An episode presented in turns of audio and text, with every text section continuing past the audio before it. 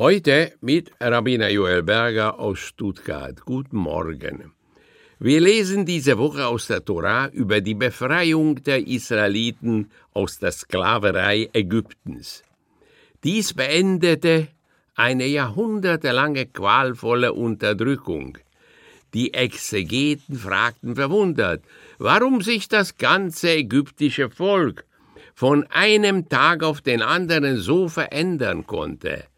Gestern noch hatte der Hebräer Josef das Land vor der drohenden Hungersnot gerettet, und wenige Zeit danach war bereits alles vergessen und verdrängt.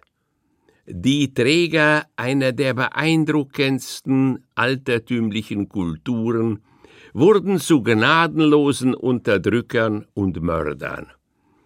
Die Antwort des Midrash, der jüdischen exegetischen Literatur, entbehrt nicht einiger aktueller Elemente der Deutung und Bewältigung der Zeitgeschichte.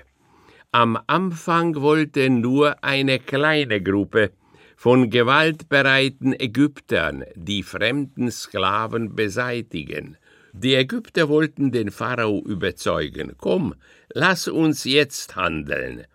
Wenn ein Krieg ausbrechen sollte, werden diese Israeliten die Feinde stärken und sich gegen uns wenden.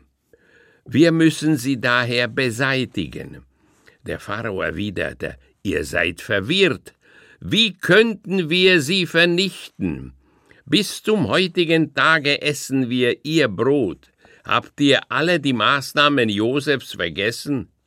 Was wäre aus uns ohne ihn geworden? Darauf drohten die Widerspenstigen, den Herrscher zu stürzen. Und der Pharao gab ihnen, um seine Macht zu schützen, schrittweise in allem nach.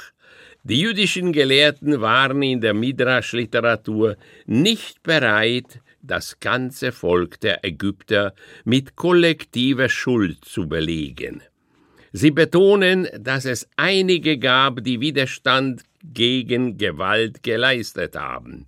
Vielleicht kehrt die Tora deshalb auch immer wieder zu der Ermahnung zurück.